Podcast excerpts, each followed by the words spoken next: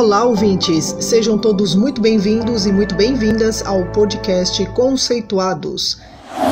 O nosso podcast é para você que busca também se organizar nos estudos, além de usar mapas conceituais.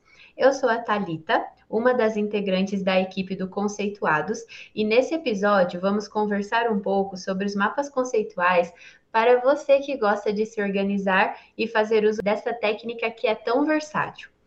Porém, será que ela pode ser usada para resolver tudo? Vamos falar com o professor Paulo Correia sobre isso.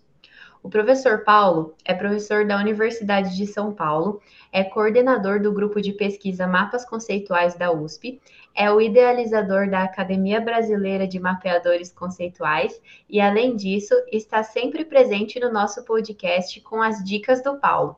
Seja muito bem-vindo a mais um episódio do Conceituados, professor. Muito obrigada pela sua disponibilidade em participar de mais um episódio aqui no quadro Organizando. Obrigado, Thalita. É um prazer estar de novo no podcast Conceituados. Para começar, professor, eu gostaria de saber se o mapa conceitual pode ser utilizado para nossa organização. Bom, Talita, para responder essa pergunta, a gente pode começar pensando um pouco mais assim sobre o que são os mapas conceituais. Os mapas conceituais eles são diagramas que representam visualmente os conceitos e as relações entre eles. Né? E para representar as relações entre eles, eu acabo né, fazendo uma setinha, então eu consigo mostrar qual que é o conceito inicial, qual é o conceito final, e mais importante do que isso, eu escrevo algo é, sobre a flechinha, né, sobre a seta, para mostrar claramente como os conceitos estão relacionados.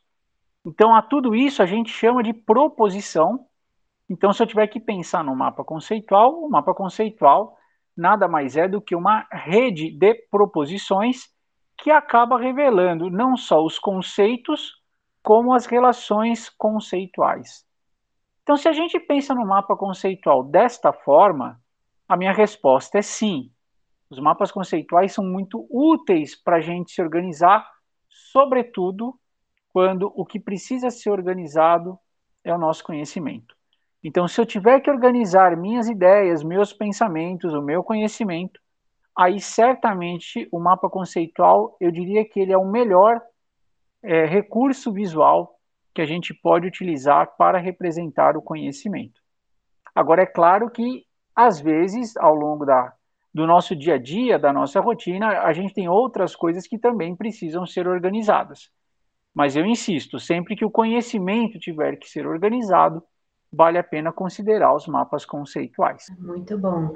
O mapa conceitual é muito utilizado também por professores como uma forma de organizar as disciplinas também, né? Então, é, a gente está utilizando como forma de organizar o nosso pensamento ou então organizar um livro didático, um texto que você lê, né? Eu queria saber, então, se o mapa conceitual ele sempre resolve tudo quando se trata dessa questão de estudo ou de organização de pensamento. Então, a gente pode começar pensando nesse exemplo que você trouxe é, do professor fazendo um mapa conceitual da sua própria disciplina ou de uma sequência de aulas. E aí, de novo, né, veja que ele está organizando o conhecimento que vai ser apresentado aos alunos em algum momento, em algum formato. Então, é claro que, de novo, como o conhecimento é o objeto a ser organizado, vale muito a pena um professor, por exemplo, elaborar alguns mapas conceituais para, por exemplo, destacar quais são os conceitos mais relevantes do conteúdo. Né? Quanto tempo, por exemplo, eu vou me dedicar a explicar esses conceitos que são mais centrais, mais relevantes, e quais, outro eu posso, quais outros conceitos eu posso passar mais rapidamente. Então, esse é um excelente exemplo daquilo que a gente estava já conversando na pergunta anterior. Então, aqui o professor que detém o conhecimento, né, de alguma maneira ele vai compartilhar o conhecimento que ele tem, a experiência que ele tem, ele pode organizar isso na forma de um mapa conceitual para facilitar essa negociação de significados com os seus alunos. A gente já pode pegar esse gancho e pensar na outra ponta do processo de ensino-aprendizagem, que são exatamente os alunos. Então, nesse caso, eu posso pedir aos alunos que criem mapas conceituais logo no começo da, da, da disciplina ou da sequência de aulas, para fazer uma avaliação daquilo que eles já sabem, né? Seria uma avaliação diagnóstica dos conhecimentos prévios que eles possuem. E eu posso fazer, né, uma revisão desses mapas, né?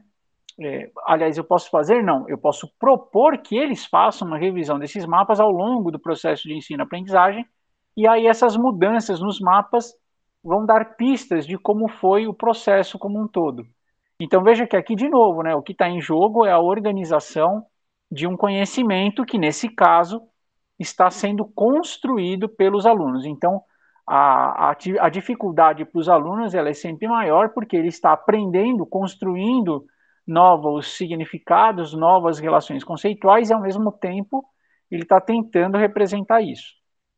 Agora, quando você me pergunta se o mapa conceitual resolve tudo, eu acho que, evidentemente, a resposta é não.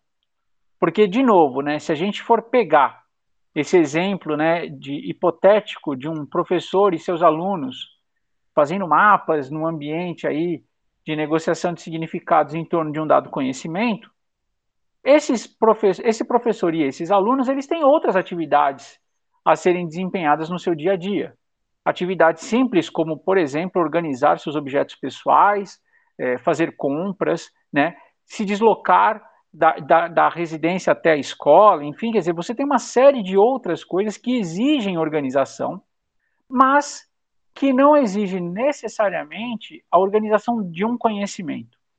Então, por isso que o mapa conceitual ele tem que ser entendido como mais uma ferramenta de organização. Quando eu quero organizar meus conhecimentos, mas quando eu quero, por exemplo, organizar o meu tempo, é muito mais é, razoável a gente utilizar uma agenda. E aí, nessa agenda, eu consigo visualizar os dias que eu tenho compromissos já agendados, os dias em que eu posso, por exemplo, me dedicar a atender os pedidos do podcast conceituados. Por quê? Porque eu vou achando os melhores horários para alocar as minhas diferentes tarefas. Quando isso não envolve conhecimento diretamente, eu não preciso de mapa conceitual. Então não adianta, né? O pessoal que está escutando a gente agora imaginar que eu faço mapa conceitual para tudo. Aliás, eu vou dizer, geralmente eu não estou fazendo mapa conceitual. Eu só faço mapa conceitual quando, eventualmente, eu tenho que lidar com os conhecimentos, ou que eu vou comunicar, ou que eu estou aprendendo. Fora desses dois momentos, eu estou fazendo coisas absolutamente normais, como fazer compra de supermercado, ver televisão, conversando com outras pessoas, e tudo isso eu posso fazer sem necessariamente usar os mapas conceituais. Ai, muito bem, muito obrigada. Agora uma pergunta, é, assim, extrapolando o ambiente escolar. Será que a gente poderia utilizar os mapas conceituais de alguma forma, por exemplo, em uma empresa, é, em algum outro espaço que não seja necessariamente relacionado com o ensino e aprendizagem? Sem dúvida alguma, Talita. Como eu já disse, os mapas conceituais representam conhecimento. É claro que a primeira instância que ocorre a gente, quando a gente pensa em conhecimento, é, a gente pensa em algo associado ao aprender e ao ensinar, e isso nos remete ao ambiente escolar, acadêmico.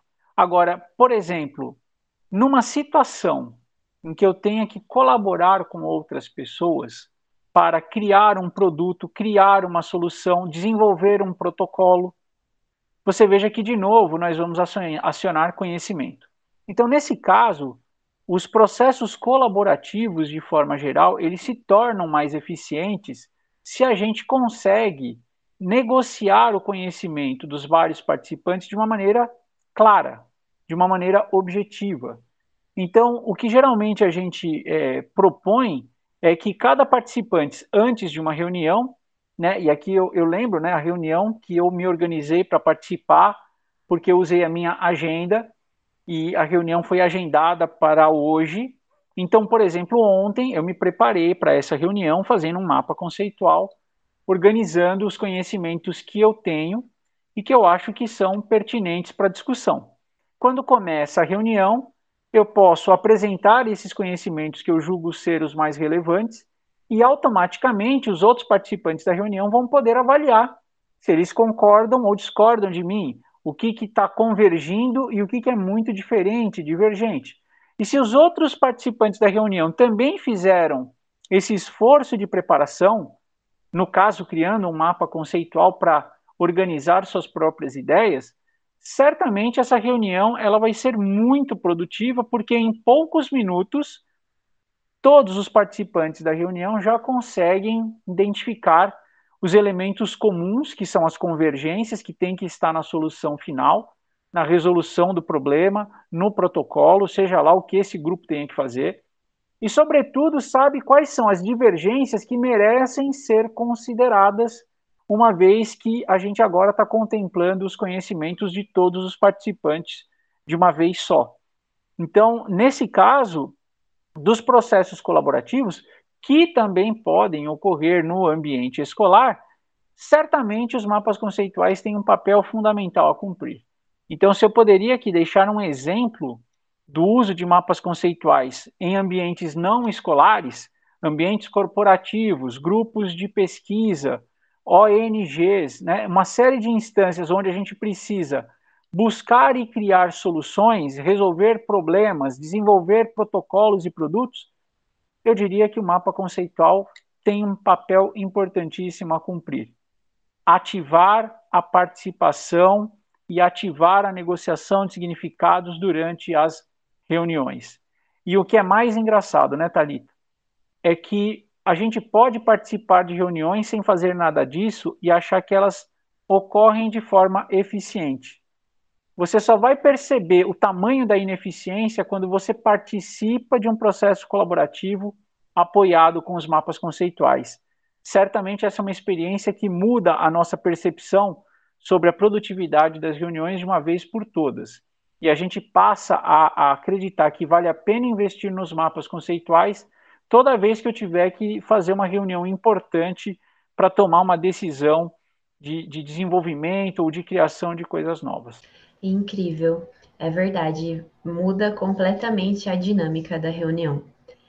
É, agora, para fechar, professor, conta para gente quais cuidados a gente tem que ter ao usar os mapas conceituais, quando a gente for organizar, seja o que for, pensamentos, projetos, conhecimento no, no sentido, vamos dizer, de conteúdo, vai? Ah, Thalita, são tantas dicas, deixa eu, deixa eu separar aqui pelo menos umas três dicas, né? Eu acho que a primeira dica é você ter certeza que você escolheu os mapas conceituais para representar, para organizar, para eventualmente compartilhar o seu conhecimento, suas ideias, seu pensamento. Isso, claro, pode ser um projeto de pesquisa, pode ser um plano de aula, pode ser um objeto que eu acabei de estudar agora, uma leitura que eu acabei de fazer mas eu acho que a primeira dica é não usar o mapa conceitual para aquilo que ele não faz de melhor. O mapa conceitual representa proposições e conceitos, ou seja, ele representa o conhecimento. Então, minha primeira dica seria utilizar os mapas conceituais para aquilo que ele faz de melhor. Evitar cair no erro de usar mapas conceituais para tudo, porque aí você deixa de perceber o valor deles. Acho que a minha segunda dica, é, deixa eu ver, ela vai na direção de investir tempo para criar os seus mapas, né? Então, organizar o conhecimento, organizar o nosso pensamento é algo que requer um certo tempo. Então, não adianta imaginar que você vai, por exemplo, pegar uma sequência de aulas, ou pegar um projeto de pesquisa, ou pegar um plano de negócios, e de primeira, em meia hora, 40 minutos, você vai sair com um mapa conceitual que melhor representa o conhecimento envolvido. Talvez isso vá, vá levar um pouco mais de tempo, não porque seja necessariamente difícil fazer o mapa, mas vai levar mais tempo porque nós precisamos organizar as ideias na nossa cabeça. Nós precisamos ter um pensamento mais claro, mais limpo sobre o conhecimento envolvido. Então, a, a minha segunda dica é que, se a gente tem algo relevante para refletir sobre, faça mapa conceitual. Se são decisões mais simples, coisas mais corriqueiras, é, talvez não valha a pena perder tempo fazendo mapa conceitual. Mas se você tem um projeto, se você tem uma ideia, se você está estudando uma determinada disciplina, articulando conteúdos que são relativamente difíceis, aí vale a pena investir este tempo e apostar que em, em alguns dias ou semanas você vai começar a ver os benefícios de ter um conhecimento prévio melhor e mais bem organizado. E a minha terceira dica, eu acho que como não poderia deixar de ser, retomando a última resposta que eu dei, é usar os mapas conceituais para compartilhar o seu conhecimento com outras pessoas. Então, eu acho que a grande vantagem do mapa conceitual, ela efetivamente se concretiza quando você mostra o seu mapa conceitual e o coloca em discussão com outras pessoas. Porque o mapa conceitual, ele vai representar de uma maneira muito clara e objetiva o que você pensa sobre o projeto, o que você pensa sobre o tema que você estudou, sobre o plano de negócios. Então, é, vai ser muito fácil você acionar bons interlocutores para pedir sugestões, comentários e melhorias. Então, a ideia é compartilhar os mapas na busca de identificar aquilo que às vezes me escapou, aquilo que eu ainda não sei, numa, numa lembrança que o processo de aprendizagem ocorre sempre e por toda a vida. Então, é claro que eu vou ter meu projeto pronto, eu vou ter meu plano de negócio pronto, mas eu sempre posso melhorar ele um pouco mais. Então, se eu tiver dedicado um tempo para organizar o meu conhecimento e eu cheguei num bom mapa conceitual, a minha dica final é compartilhe seu mapa, mostre seu mapa com outras pessoas que possam te ajudar a discutir melhor o tema que você representou. Eu adorei essa conversa e a riqueza de conteúdo compartilhado. Espero que você, ouvinte, tenha gostado também. E, professor, eu quero agradecer em nome de toda a equipe do Conceituados por você novamente contribuir com o nosso podcast de uma forma tão grande. E vocês, ouvintes, muito obrigada pela sua audiência. Fiquem ligados nos próximos episódios do nosso podcast. E se você gostou das três dicas do Paulo e quer ouvir mais, saiba que temos vários episódios com dicas maravilhosas aqui do professor para você ouvir também. Então, escolha sua plataforma preferida e fique por dentro de todo o conteúdo que a gente tem produzido. Conceitue-se você também. Além do podcast, você pode encontrar informações sobre o nosso grupo de pesquisa e o conhecimento produzido no canal do YouTube, Facebook e LinkedIn Mapas Conceituais e o nosso perfil no Instagram Conceituais Mapas. Esperamos vocês por lá.